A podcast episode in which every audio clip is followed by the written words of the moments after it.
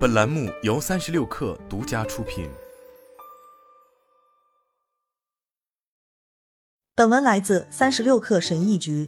在创业初期，你可能就会遇到永无止境的难题，具体包括平衡各项策略、提高执行能力、发展人际关系、研发产品、服务客户，同时还要考虑各种决策的机会成本等等。如果能富有成效的统筹协调所有难题，你就有机会为客户、家人和自己创造可能会改变人生的美好结果。反之，从任何一位蒙受过巨大压力的企业家身上，你都可能会发现自己将面对各种各样的情绪问题，轻者可能是轻微的沮丧，重者则可能会一直消沉到无法自拔。然而，不管今天发展如何，明天的一切都是未知的，每天你都有进步的空间。那么，无论是产品还是服务，无论是团队还是公司，你该如何才能持续进步，从而实现长期成功？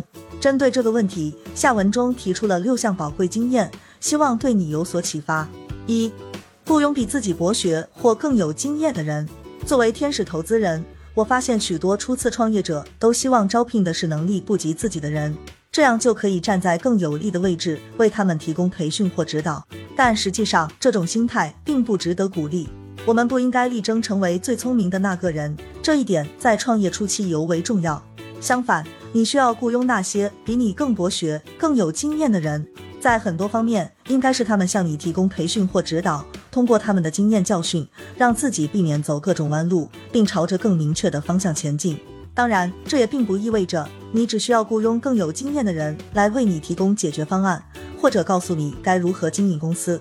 你应该做的是雇佣能够填补你认知空白的人。二，既要抓大也要抓小。无论是创始人、高层管理者，还是一般的管理人员，普遍存在的一种现象是，大家在日常工作中都极易关注细节问题。然而，领导者之所以能领导公司发展，部分原因在于他们不仅了解当下的重点工作，而且还能意识到今天的决策与行动将会对明天产生怎样的影响。过度关注日常琐事的领导者，往往会忽视大局；而高高在上的领导者，往往又缺乏推动业务向前发展所需的执行力。要打造一个真正有影响力的企业，就必须兼顾这两个方面，既要抓大，也要抓小。三、客观评价企业的方方面面。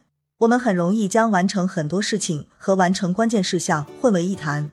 例如，我们最近必须做出一个重大决策。最开始讨论焦点是到底要不要招聘某类销售人员。经过一番争论后，讨论焦点调整为我们是否需要设置该岗位。最后，我们的讨论则更为宏观：我们是否真的需要开辟这条业务线？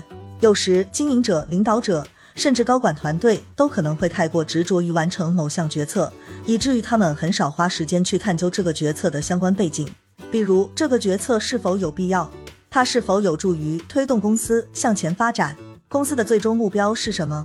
它是否有助于让公司实现这个目标？或者它有没有可能只会让大家变得更加繁忙？四，做每件事都要考虑机会成本。很多时候，经营者都会在相对真空的环境下做决策。这个成本是多少？这将产生多少营收？这需要耗费多少时间？然而，真正的问题在于，当问题相关背景发生变化时。这些问题的答案也会相差甚远。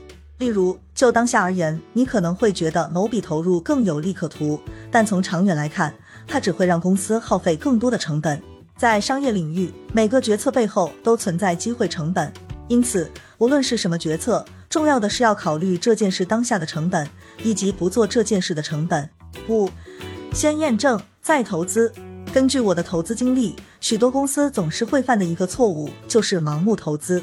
很多时候，初创公司都会投入几个月甚至几年的时间，以及大量的风险资本，从零开始出发，打造出一款完全脱离于客户真实需求的产品。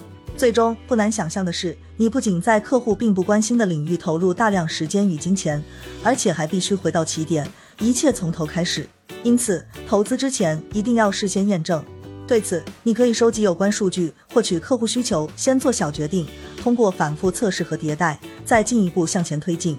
在这个海量数据时代，我们可以从任何地方收集数据。例如，你可以通过社交媒体平台获取有关用户数据，当然，也可以花钱通过 Facebook 或谷歌等平台的广告业务获取有关数据。六、验证并证实有效后，再加大力度投资其中。小企业始终保持小规模的原因在于，其业务范围广而不精。他们试图同时去拓展不同方向的业务，而不是深耕于占公司营收比重最大的一两项业务。换句话说，我们可以用帕累托原理来解释：百分之八十的结果归结于百分之二十的原因。真正推动公司业务发展的只有极少数业务，你应该先找准这些业务，再坚持不懈地推动其发展。好了，本期节目就是这样，下期节目我们不见不散。